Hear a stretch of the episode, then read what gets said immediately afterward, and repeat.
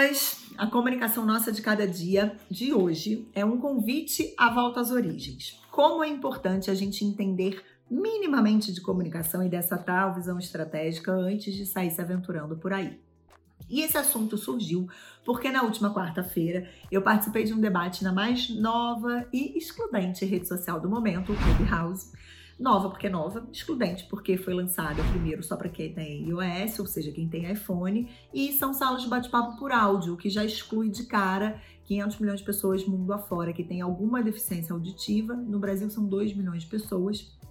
As salas são só por áudio, só podem ser gravadas se todo mundo autorizar. Então tem aí também toda uma discussão em cima de fake news, teorias da conspiração, enfim, a ver. Voltaremos nisso mais adiante. Para já, o assunto do dia surgiu dentro do Clubhouse, porque era uma sala sobre gestão de cancelamento a convite da Super Mega Blaster Elis Monteiro. Se vocês ainda não seguem a Elis, façam isso por favor. Elis com S Monteiro no Instagram no LinkedIn. É hoje uma das pessoas que mais entende de marketing digital no Brasil. Mandatório a gente acompanhar e saber né, o que está na pauta do dia, a opinião dela. É uma pessoa que realmente tem muita autoridade no que fala e nós estávamos lá para falar sobre cancelamento dentro dessa realidade quase que mandatória do momento, que é o que está acontecendo dentro do Big Brother Brasil, da 21ª edição do BBB. E ficou muito evidente nessa conversa comigo, ela e todas as pessoas que estavam ali participando, que antes da gente tratar de cancelamento, gestão de crise, a gente precisa entender de marca, imagem e reputação.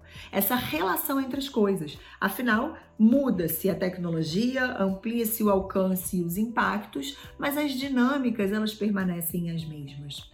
Eu sou Cecília Seabra, essa é a comunicação nossa de cada dia, em podcast e em vídeo para ficar acessível também no YouTube. Vamos lá? Ultimamente, eu tenho usado muito uma definição de marca de um autor chamado Dave Jacker. Ele escreveu essa definição no livro On Branding e ele fala que marca é o rosto de uma estratégia de negócios. Não curtiu? Eu também confesso que eu torço um pouco o nariz, não porque não seja, mas porque seria muito bom se fosse diferente. Só que no mundo como o nosso, regido pelo capital, faz todo sentido e a gente vai ver por quê. Seguindo nessa linha de raciocínio, marca então sou eu, são vocês, todos somos marcas.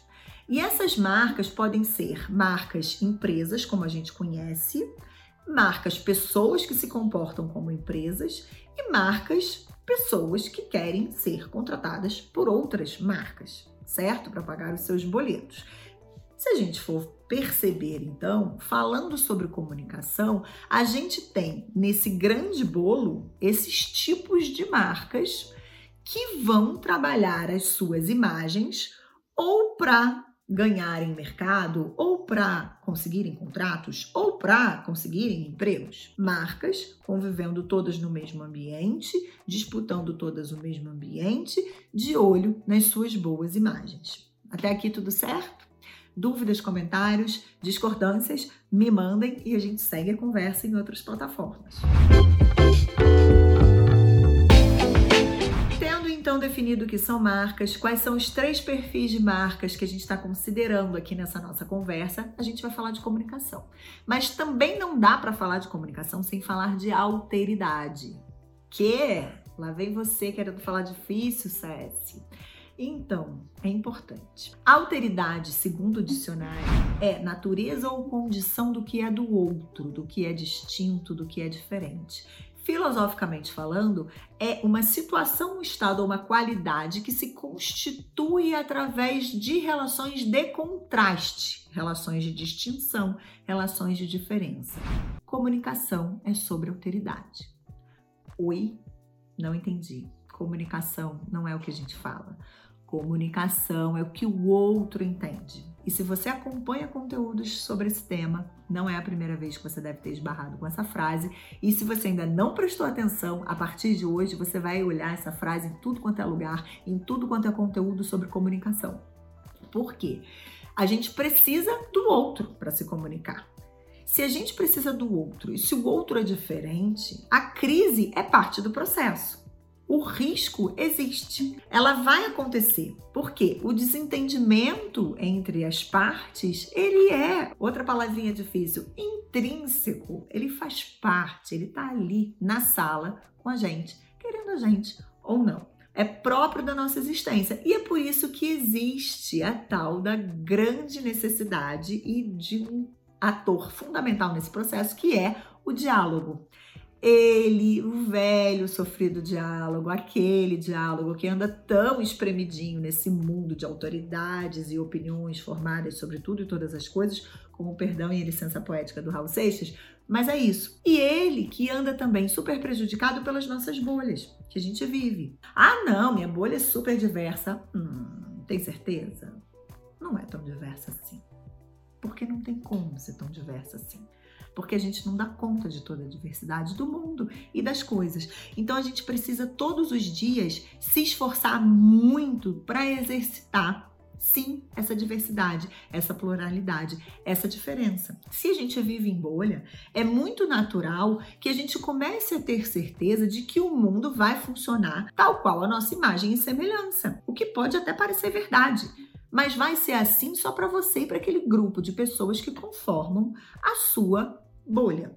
E aí o que, que acontece? A gente fala sobre as coisas, todo mundo aplaude. Daí que os algoritmos privilegiam o nosso conteúdo, quanto mais a nossa bolha for uma bolha coesa, concisa, com perfil semelhante, etc. Os nossos índices aumentam, os nossos números aumentam, as nossas métricas aumentam e a gente vai cada vez mais entendendo que a nossa visão de mundo é a verdade sobre o mundo, mas ela não é.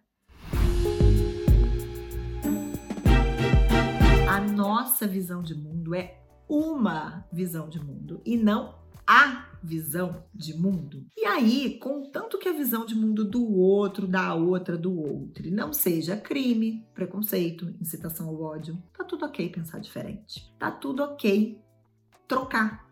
Daí a importância do diálogo, porque é ele que vai permitir que a gente troque essas visões, troque as nossas experiências, amplie o nosso entendimento sobre as coisas, amplie a nossa capacidade de perceber a partir do olhar de quem? Do outro, a partir da alteridade. É muito importante a gente considerar esses pontos antes de sair por aí se aventurando nesse mundo de exposição e autoridade, sobretudo. Se a gente não tem ideia do quão diversas são todas as coisas, por mais que haja né, todas as pressões para que diversidade fique ali restrita ali no cantinho, não permeie toda a sociedade, mas a gente nunca vai ser capaz então de ter ideia dos riscos, de ter ideia de saber quem a gente é, o quão preconceituoso a gente é, o quão violento a gente é, o quão agressivo a gente é. Porque naquela nossa bolha, nada disso é posto à prova.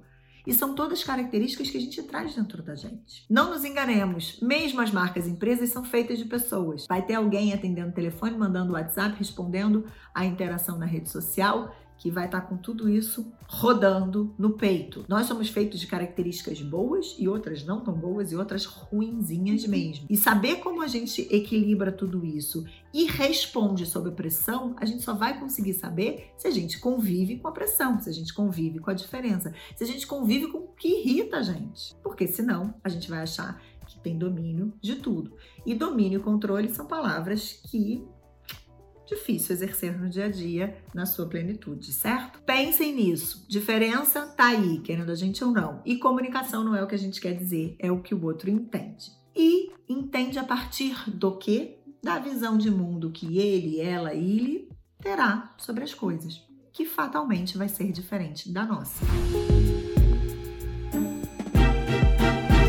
Então, entendendo um pouco mais sobre comunicação, entendendo um pouco mais sobre esse risco de não ser entendido, que é um risco real, e a gente já viu um pouco de por que, que ele é tão real e por que, que ele está tão sentadinho no nosso colo todos os dias, a gente consegue saber como a comunicação nossa de cada dia está aí para ajudar a gente a, a, atingir os nossos objetivos e seguir os nossos planos ou pôr abaixo tudo isso. Então, Se temos marcas empresas, marcas pessoas que se comportam como empresas e marcas pessoas que querem ser contratadas por outras marcas, significa dizer que todas elas estão ali dia a dia se comunicando para que suas imagens sejam percebidas como positivas e para que elas consigam atingir os seus objetivos as suas estratégias. Voltando à nossa frase de início, aquela para qual a gente torceu meio o nariz, marca o rosto de uma estratégia de negócios, do David Jacker. Significa então dizer que essas estratégias podem ser ganhar mercado, ampliar a participação de mercado, ampliar o número de clientes.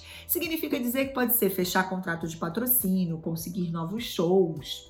Significa dizer conseguir um trabalho. Significa dizer, inclusive, novos relacionamentos amorosos, porque isso também acontece nesse nível da nossa vidinha cotidiana. Faz muito mais sentido agora, por mais que a gente não goste, essa frase. Marca, rosto de estratégia de negócios. No mundo regido pela lógica do capital, a comunicação nossa de cada dia nunca foi tão relevante, gente, de ser compreendida como mais do que uma habilidade essencial para nossa sobrevivência, e sim como algo que permeia as nossas relações de uma forma muito mais presente do que a gente conseguia perceber lá atrás, quando a gente não tinha todo esse nível de exposição, todo esse nível de. Não é transparência a palavra, mas é de nenhuma barreira de acesso entre quem somos às vezes e como somos percebidos. A chance do outro conhecer a gente no íntimo, ela é real e a gente não precisa estar na casa do Big Brother para isso acontecer. Então, já tinha parado para pensar em tudo isso? Não? Conta para mim o que, que veio à tona na tua cabeça depois de assistir o episódio de hoje. Sábado que vem tem mais e não custa repetir. A Comunicação Nossa de Cada Dia é um projeto independente meu, Cecília Seabra, SESI. Está disponível nas principais plataformas de podcasts e também no YouTube. É atualizado todos os sábados e conta com a edição do Theo Miranda. Se você chegou até aqui, viu o valor nesse conteúdo, gostou, curte, compartilha com as suas amizades, faz esse projeto chegar em mais gente e vamos juntas, juntos e juntos. Até a próxima semana. Meu abraço e se cuidem.